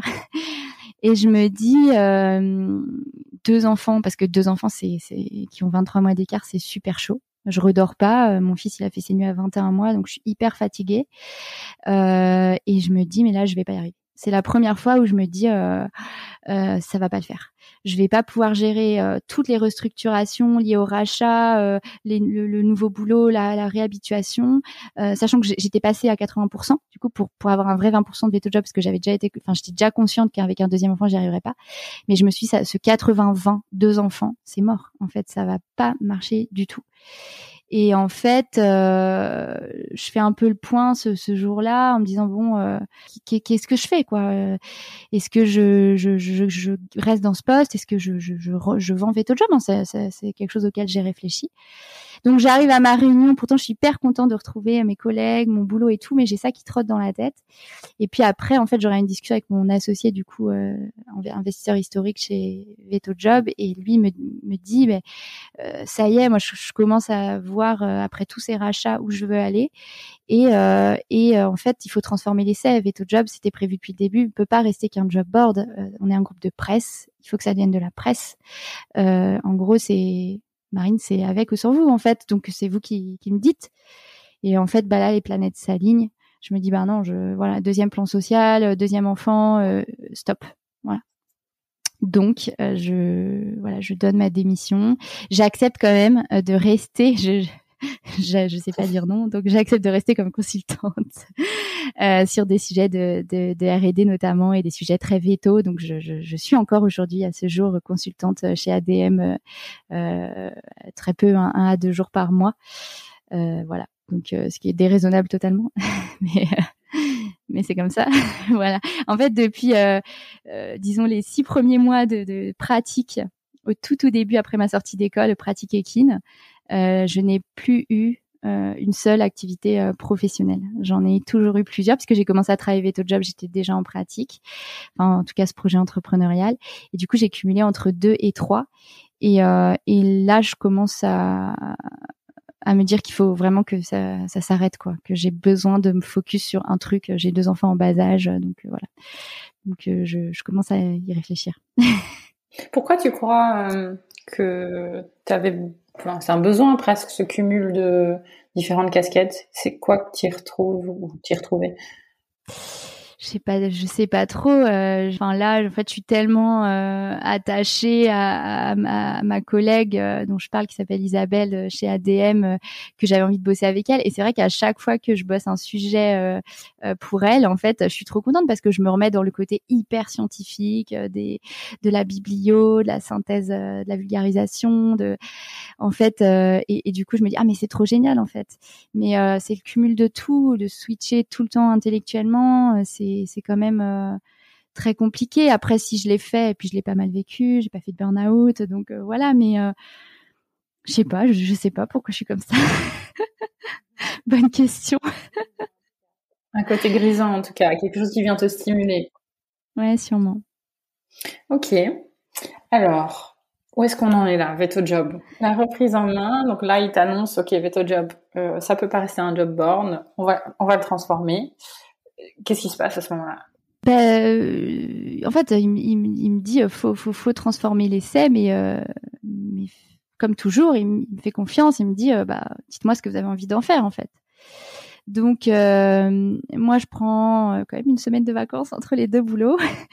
Et finalement, je reprends les rênes de Veto Job à temps plein en mai 2021. Et en fait, euh, je, je mets à faire vraiment de la stratégie. C'est-à-dire que je lève le nez de l'opérationnel, puisque évidemment, ces dernières années, euh, vu le temps que j'avais d'un parti, je faisais que de l'opérationnel. Je n'avais absolument pas le temps de faire autre chose. Et, euh, et je commence à construire euh, voilà ce que ce que je veux en faire, sachant que euh, dans le groupe, il y a des marques historiques qui restent en fait. Euh, VetLife n'existe plus, mais il y a des, des marques euh, sur le pôle santé animale euh, vétérinaire et ASV, euh, que sont VetoJob évidemment, mais que sont l'auxiliaire vétérinaire, donc ce magazine papier qui existe toujours aujourd'hui et que j'ai repris dans mon périmètre. Et il y a ce Vet School aussi, euh, qui est un groupe Facebook qui végète un peu depuis le Covid à destination des étudiants. Et du coup, euh, l'idée, c'est quand même que je récupère tout ça euh, qu'on modernise tout ça et qu'on les inscrive en fait dans le contexte 2022. Donc je commence à bosser là-dessus en me disant bah voilà qu'est-ce que dans ce média euh, global je, je veux mettre euh, qu'est-ce qui a du sens qu'est-ce qu'on fait de l'auxiliaire on va avoir du print du digital. Le podcast ça fait des mois et des mois que ça me trottait dans la tête que je rêvais de faire un podcast donc je me dis faut mettre du podcast dedans. Euh, donc voilà je construis voilà je, je, je construis tout mon projet. Euh, et puis bah voilà, je fais un business plan, euh, je le pitch à mon associé qui me qui me dit que voilà ok. Et qui qui dit ouais moi je je, je, le sens bien, on, fait ça comme ça et qui me dit bah maintenant faut monter une équipe quoi. Donc euh, donc je voilà je monte une équipe. Alors il y a des gens qui sont déjà dans l'entreprise et il y en a d'autres que je recrute. Donc euh, voilà et ça c'est en début d'année 2022. Et, euh, et juste euh, petite parenthèse, euh, du coup cette équipe est exceptionnelle. Elles sont exceptionnelles les filles. Donc je sais qu'elles écouteront ce podcast. Donc merci Manu, Adeline et Stéphanie parce que c'est la meilleure équipe du monde. Donc voilà, on est une core team de quatre, dont deux vétos. Et puis après, bah, c'est là où tout le fonctionnement du groupe prend son sens. C'est que, alors, je collabore aussi avec toi sur Veto Micro. Ça fait presque trois, trois vétos sur sur euh, voilà un des médias phares quand même de notre de notre média global de Thémavet. Et puis on a donc euh, euh, toutes les personnes qui travaillent au sein du groupe. Donc il y a Spiros qui, euh, qui fait le service client de Veto Job. Hein. les, les, confrères et les consoeurs sont en relation euh, régulièrement avec lui. on a aussi une autre consoeur qui s'appelle Annabelle qui vient d'arriver sur le pôle santé animale, mais plutôt sur la partie grand public. Et on, voilà, sur tout ce qui est filière équine, on a pour projet de développer des choses. Euh, et puis on a de tous les interlocuteurs aussi dans les différents services. Donc tout le support technique de VetoJob, il est fait par quelqu'un qui s'appelle Adrien, qui est développeur. On a une graphiste euh, qui euh, rend tout ce qu'on fait très joli, qui s'appelle Fanny. Euh, on a Elodie qui fait toute notre comptabilité. Et puis après on a tous les gens qui m'accompagnent sur la partie stratégique, donc stratégie éditoriale, marketing, chef de projet dev, voilà. Donc, euh, donc quand même un, un, un, paquet de gens et tout ça s'est enclenché vraiment début 2022. job qui devient une vraie entreprise en fait, enfin, au sens propre du terme. Mais ah bah oui, complètement. Tu parles du contexte 2022. C'est quoi pour toi le contexte 2022 Ben en fait, euh, nous on fait le constat qu'aujourd'hui euh, la profession vétérinaire traverse un, une crise un peu sans précédent. Il euh, n'y a pas que euh, les problèmes de recrutement, mais qui sont déjà euh, majeurs. Hein. C'est-à-dire que les, les, cliniques arrivent plus à recruter de, salariés. En tout cas, c'est très difficile. Et puis, il y a une modification des attentes, enfin déjà de la société, et donc des attentes des, jeunes, que ce soit vétérinaires ou SV, qui arrivent sur le marché du travail. Le, monde est en train de changer, tout bouge très vite. Voilà, ça me fait penser à ce que dit Charles-François Louf euh, dans l'épisode 11. Euh, il dit euh, c'est un, un virage, mais comme on l'a jamais vécu. Donc ça, ça se ressent très fortement. Et en fait, aujourd'hui, euh, nous, ce qu'on veut proposer, c'est un média qui euh, qui tient compte de tout ça et qui va, euh, voilà, c'est Thémavet, c'est un média omnicanal, digital et print de l'écosystème vétérinaire ASV. Donc ça, c'est important parce que dans l'omnicanal, il y a du podcast et tout ça, c'est très 2022. et ensuite, notre idée, c'est d'aborder surtout des thématiques d'expérience au travail avec une ligne éditoriale qui est optimiste, qui est engagée et qui est collaborative. Et ça, pour moi, c'est ça qui s'inscrit vraiment dans le contexte actuel. C'est qu'on propose euh, une expérience média différente qui cadre avec ce qui est en train de se passer. Je sais pas si ça répond à ta question.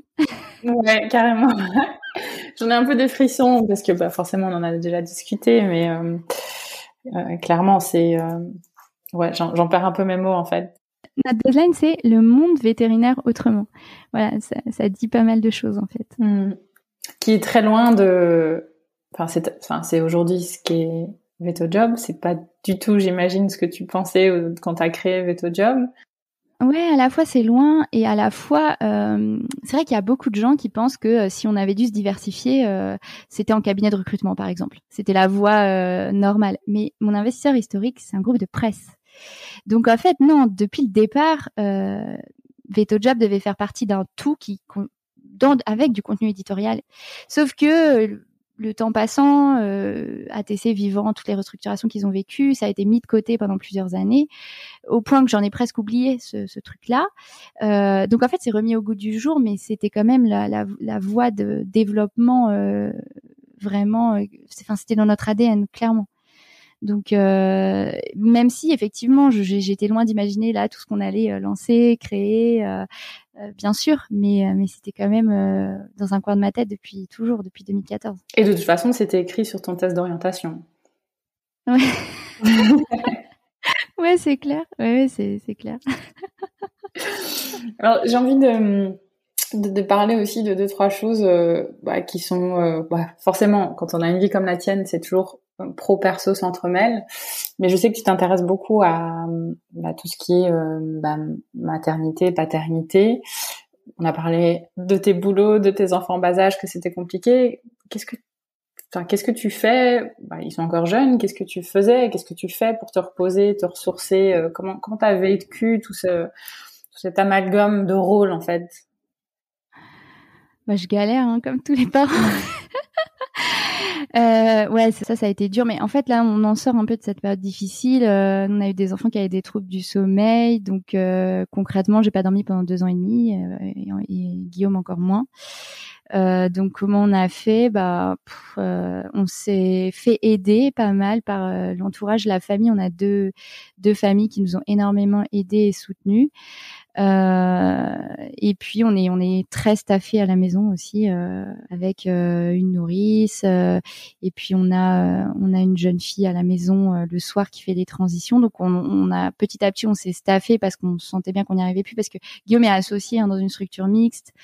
Il travaille énormément. Voilà il, il, prend de plein fouet aussi le côté bah on n'arrive plus à recruter. Donc, donc non, ça a été des années euh, compliqué pour euh, non me ressourcer concrètement je je le faisais pas. Là je commence seulement à reprendre un peu le sport. Je suis allée monter à cheval hier soir j'avais pas fait depuis quatre ans. Euh, parce que ça y est ils dorment ils grandissent euh, mais ça a été une période ouais ça a été quand même un, un tunnel quoi où tu t'oublies un petit peu en tant que que personne quoi. Donc j'ai pas de tips hein parce que parce qu'on a galéré vraiment. Ouais mais c'est bien de dire. Je pense que c'est bien de dire et c'est ces difficultés que tu as rencontrées euh, qui nourrissent aujourd'hui ton intérêt. Et bon, on voit pas mal d'articles hein, passer sur VetoJob, euh, enfin t'es ma vette maintenant. Euh... Oui, t'es ma vette maintenant. ouais, voilà, va falloir s'habituer au changement de. Ouais, on a Astrid de Boissière qui nous écrit pas, pas mal d'articles sur la parentalité. Euh, en fait, de, toute façon, nous, dans notre ligne éditoriale, on veut parler des sujets dont on parle peu euh, et, et, sans tabou, évidemment. Donc, euh, bah, on citait tout à l'heure l'évolution des aspirations euh, sociétales. On n'a pas cité, mais il y a aussi tout ce qui est égalité salariale et professionnelle entre les femmes et les hommes, les sujets écologiques aussi. mais en fait, il y a aussi la parentalité. Euh, clairement, pour pour moi, euh, je l'ai. Alors il y a mon, mon, appétence personnelle pour ce sujet, mais en fait, quand j'ai fait des interviews euh, écrites ou après là dans les podcasts que j'enregistre, ça revient mais tout le temps en fait sur des jeunes parents qui disent que ça ça a complètement transformé leur manière de de pratiquer, euh, que ça a remis en cause énormément de choses dans leur vision de leur profession. Euh. Donc en fait, très vite j'ai compris que c'était pas euh, que moi qui parce que j'avais le nez dedans avait un intérêt particulier pour le sujet là en ce moment, mais qu'en fait c'était un vrai sujet. Et du coup nos articles sur la parentalité, alors je il y en a eu trois de mémoire. Euh, euh, enfin, là au moment où on enregistre, après il y en a peut-être un peu plus euh, au moment où l'épisode sera diffusé. Mais voilà, c'est le, quand le conjoint est pas vétérinaire, les modes de garde. Qu'est-ce que c'est que cette matrescence qu'on vit au moment du premier enfant et qui va remettre en question des trucs qui, qui, qui n'étaient pas une question avant. bah oui, c'est un vrai sujet pour les vétérinaires, surtout dans une profession qui se féminise où aujourd'hui on a 75% de de jeunes femmes qui sortent des écoles. Donc ça, pour moi, c'est un sujet qui a, qui a toute sa place sur Thémavet. Comment tu la vois évoluer la profession? Euh, c'est une question euh, difficile. Euh, moi, je suis pas du tout euh, pessimiste. Je pense que là, on est un peu euh, ouais, au cœur du truc. C'est, c'est, vrai que c'est assez compliqué parce que tout est tellement remis en question. Et c'est justement ça. En fait, on est dans une société là qui en ce moment remet les choses en, en, question et du coup remet les choses en perspective. C'est-à-dire que plus rien n'est acquis. on déconstruit. C'est un peu l'idée. Donc euh, voilà, on déconstruit euh, les rapports euh, au travail entre les associés et les salariés, entre les hommes et les femmes. on se pose des grosses questions sur la répartition du, du temps de travail par rapport à la vie personnelle. voilà, tout est un peu remis en question. Du coup, il y a des prises de conscience qui sont assez violentes parce qu'en fait, il y a des fois, bah, c'est plus facile quand on s'aperçoit pas des choses. Et puis à un moment, on lève le voile sur des sujets et là, on se dit mais waouh, en mmh. fait, euh, ça y est, je me rends compte que ça, c'est c'est pas normal. Donc, on va vivre toute cette période de transition et puis voilà la, la, restructuration aussi de, du marché avec euh, l'arrivée des chaînes de cliniques qui sont en train de structurer une grosse partie du marché. Donc, on est dans une phase où, de sable mouvant en fait. Donc, c'est très compliqué à gérer pour tout le monde. Euh, mais je pense qu'on va s'en sortir sans, sans, aucun problème parce qu'on est des gens intelligents, des gens pragmatiques et que bah on va détricoter, on va finir par euh, faire du test and learn, hein, encore du jargon de, de start-up et voilà, on teste des trucs, euh, on se réajustera. En fait, je pense qu'on est en train de rentrer dans une ère un peu plus flexible. Euh, les carrières changent, on reste plus au même endroit toute sa vie, voire même on fait un peu de pratique et puis et puis on fait on part en entreprise, en labo pharmaceutique par exemple et on revient en pratique. C'est des choses qu'on voit aujourd'hui. Donc tout est en train de changer, mais on va trouver le bon modèle. Je pense qu'il n'y a pas de il n'y a pas de sujet. Euh, espérons qu'on le trouve vite parce que je sais qu'il y a des confrères qui sont euh, moralement épuisés, quoi. Et puis le changement, c'est jamais confortable. Hein. Ça, dans n'importe quelle euh, situation, je pense. Non, la gestion du changement, c'est un vrai sujet. C'est effectivement, effectivement, ouais, c'est pas, pas confortable. Et les vétos, ils ont pas l'impression. Oui, on va pas dire que les vétos vont hyper, hyper bien. Il y a aussi la société qui change. Hein. Y a Mais finalement, avec Thémavet, bah, c'est de l'accompagnement au changement que vous faites. Quelque part, oui, oui, tout à fait. Il euh, y, a, y, a, un peu de ça en fait. Euh, euh, c'est ouais, peut-être. C'est un peu d'accompagnement au, changement. En fait, nous, on, a un peu l'ambition de déjà de redonner du sens à ce métier qui en a beaucoup et d'essayer de réduire un peu le décalage entre image perçue et et réalité de terrain en fait. Euh, que ce soit auprès du grand public, mais auprès aussi du jeune veto qui s'attend à quelque chose et puis qui arrive sur le terrain. Et oui, je pense que tout ça c'est pour rendre le sourire à la profession et bien bien évidemment, ça c'est évident. Alors je l'avais dit hein, que je basculais sur quelques questions un peu euh, plus sur ta vie euh, perso. Évidemment, bien sûr, on rebascule inévitablement sur le, le veto, mais d'ailleurs, je serais intéressée si cette question-là t'arrive à rebasculer sur le veto. Tu, tu, me disais euh, dans ta bio euh, que tu étais fanat de, de, bah, de de vieux meubles, etc. Ça t'est venu, c'est comment? Parce que tu m'as dit, oui, ton côté créatif, tu l'as découvert que plus tard. Est-ce que ça s'imbrique dans ton côté créatif, cette partie-là? Ah bah oui, complètement, complètement. Et c'est surtout la partie graphique. J'apprends à faire du graphisme chez VetoJob. Alors parfois c'est marrant, j'ouvre des vieux dossiers euh, dans mon dossier VetoJob Old. j'ouvre des trucs. Je me dis qu'heureusement qu'on a une graphiste aujourd'hui quand même. Mais, euh, mais toujours est-il que je, voilà, je, je, je, découvre ça euh, par le biais du graphisme. J'adore ça. Et en fait après ça, je bah, je m'autorise à être quelqu'un de créatif et à me définir comme quelqu'un de, de créatif. Et du coup bah ça cette passion pour euh, voilà, le, le, beau en fait. Mais j'ai vraiment une passion pour le beau, l'esthétique, et ça se traduit par le fait de, de voilà, d'aménager. Euh, par exemple, mon bureau, euh, je, moi, je peux pas travailler dans un truc moche. C'est horrible de dire ça comme ça parce que ça fait bizarre, mais j'ai besoin que ce soit cocooning, beau. ça me me permet de travailler dans de bonnes conditions en fait. Pourquoi est-ce que tu penses que tu l'interdisais, ce côté créatif? Je sais pas, je me connaissais pas très bien. Je pense que j'étais complètement dans le côté euh, hyper euh, scientifique, euh, rigoureux, parce que probablement les études qu'on fait, qui sont en plus, je, je, je veux dire, j'ai eu le parcours un peu voie royale, lycée Henri IV, prépa, concours veto, Alfort je sais pas comment dire, c'est euh, je j'étais pas du genre qui allait sortir de ce truc-là, des sentiers battus, la créativité, ça faisait pas partie de. Et puis je sais pas dessiner, ça a été un, un vrai sujet en école veto. La, natte, c'était pour moi terrible parce que je faisais un ovaire, il arrive au niveau du rein. Je sais, sais pas dessiner et je sais pas, j'assimilais la créativité à, à, savoir dessiner. J'avais pas compris que bah oui, c'est aussi euh, aimer écrire, euh, avoir un amour de l'art, de l'esthétique. Euh, je, pour moi, j'étais vraiment j'avais pas coudre, j'avais pas faire des trucs de mes dix doigts. Euh, c'était pas pour moi. Je, je sais pas pourquoi. Je, pense que je, on apprend à se connaître aussi au fur et à mesure des années et au fil des expériences. Peut-être un peu dénigré aussi, hein, au niveau aussi d'une injonction sociétale, je pense. beaucoup moins aujourd'hui, mais à notre époque, euh, on était soit scientifique, euh, soit artiste. Et si on était artiste, c'était artiste littéraire et c'était un peu le bas du panier. Mais ouais, mais de la même manière qu'on opposait effectivement scientifique et littéraire, en fait, c'est un peu la même chose, quoi moi, je voulais surtout pas être littéraire puisque je voulais faire veto. Et d'ailleurs, à ce test d'orientation où elle me propose, euh, enfin, elle me dit qu'elle m'aurait proposé Hippocane BL, je me dis, mais je vais pas faire ça. Qu'est-ce que je vais faire avec ça?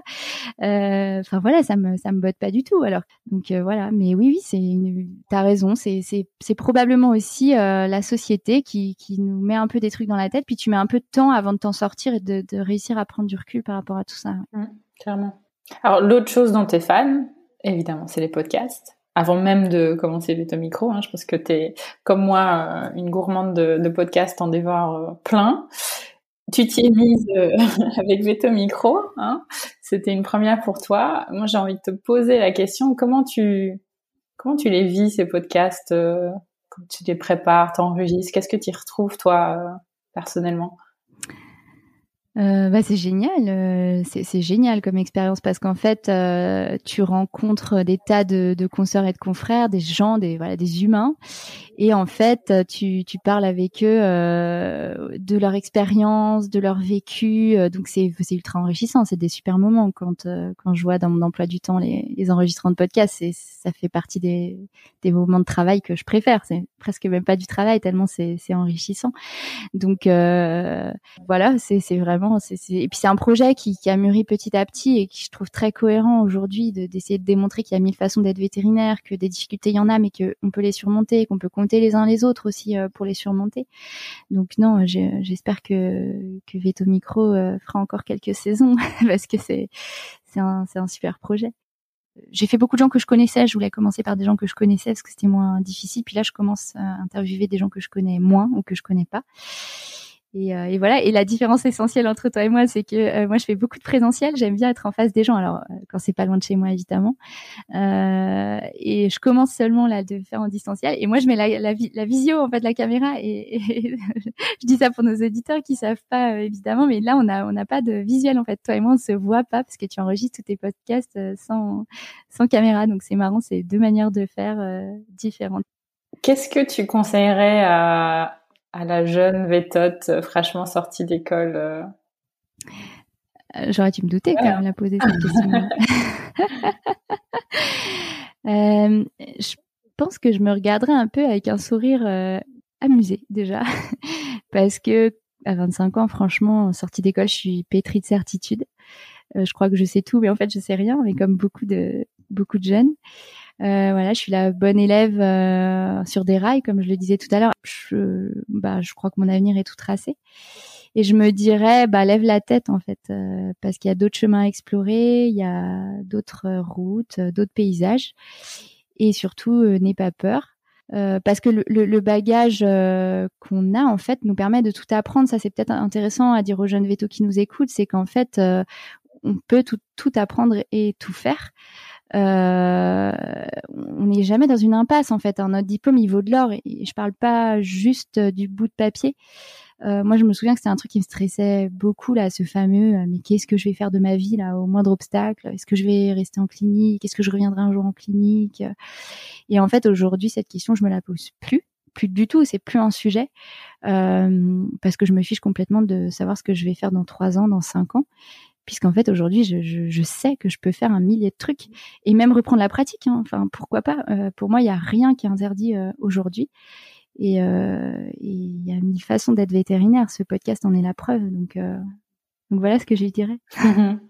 Est-ce qu'il y a autre chose dont tu voudrais nous parler aujourd'hui? Ouais, peut-être sur la partie entrepreneuriat, j'ai été quand même très entourée notamment euh, par euh, mes parents qui ont un peu halluciné quand même quand quand je leur ai dit que je revenais à la maison pour monter un site de recrutement pour les vétérinaires, euh, ou à mon mari euh, qui a suivi tout ça, qui a été là dans les moments difficiles. Donc euh, l'entrepreneuriat, c'est une aventure qui est semée d'embûches et finalement être très soutenu, très entouré par des gens qui croient en vous en fait et qui pensent pas que c'est juste une lubie. C'est hyper important. Donc voilà, petite petit hommage et, euh, et peut-être autre chose sur ce que ça m'a ça m'a appris, c'est euh, vraiment euh, je vais le dire en anglais, tu me pardonneras mon accent, toi qui parles anglais couramment, mais c'est think out of the box. C'est vraiment de, il n'y a pas vraiment de traduction littérale en français, mais c'est, ça m'a appris à sortir de la pensée conventionnelle et voilà, être plus curieuse, à m'ouvrir l'esprit et à penser hors des sentiers battus. Et ça, je pense que c'est hyper important. Et quand on est véto-praticien, qu'on a un peu la tête dans le guidon, dans l'opérationnel du quotidien, euh, essayer de trouver un peu des moyens. moi, je fais beaucoup par le podcast et les lectures, mais euh, de, trouver le moyen de, sortir de la pensée euh, mmh. conventionnelle. Et d'ailleurs, il y a un super podcast pour ça qui s'appelle Méta de choc. Je sais pas si ah tu non, connais. Je connais pas du tout. de Elisabeth Fetty. Et c'est un podcast qui permet de développer son sens critique vraiment de manière. Euh, enfin voilà, c'est vrai. Il y a plein de sujets. Euh, il y a des sujets notamment sur euh, l'éducation positive, je crois, qui est hyper intéressant. Il y a deux épisodes sur les HPI aussi qui sont très très intéressants. Donc voilà, Ok, ben on mettra en, lien dans, dans les commentaires. Et enfin, si des gens veulent te contacter, comment est-ce qu'ils peuvent faire? Eh ben via LinkedIn. Euh, j'y vais, j'y vais pas tout le temps, mais j'y vais euh, aller euh, au moins une fois tous les 15 jours. Donc un petit message sur LinkedIn, pas de problème, je réponds. parfait. Bon, ben Marine, on l'avait dit, hein 1h34, je pense, d'enregistrement. Ouais, ouais les, les auditeurs qui sont encore là, Bravo. bravo, bravo. Bah, je pense qu'ils seront encore là parce que franchement, euh, moi, je me suis pas ennuyée. C'était passionnant. Euh, je pense qu'on a balayé tout un tas de choses. Euh, mais merci surtout à toi pour bah, pour l'entretien et puis surtout pour tout ce que tu fais. et je suis je, je, suis ravie de travailler à tes côtés. Donc voilà, merci. Ben moi aussi, ça tombe bien.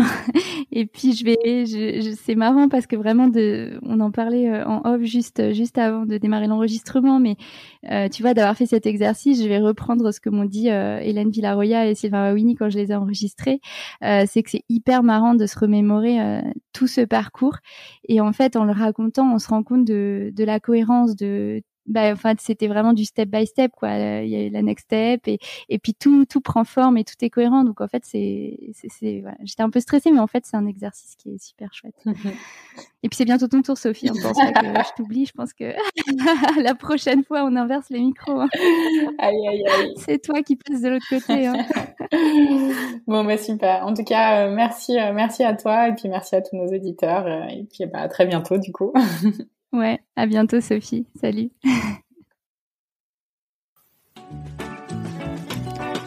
si vous avez aimé cet épisode, n'hésitez pas à le partager à vos amis, à vos collègues, à tous les vétérinaires que ça peut intéresser et ou à lui laisser 5 étoiles. Ça aide vraiment ce podcast à se faire connaître et à se développer. Il me reste à vous souhaiter une très belle journée et surtout prenez soin de vous, de votre famille, de vos collègues et de vos patients.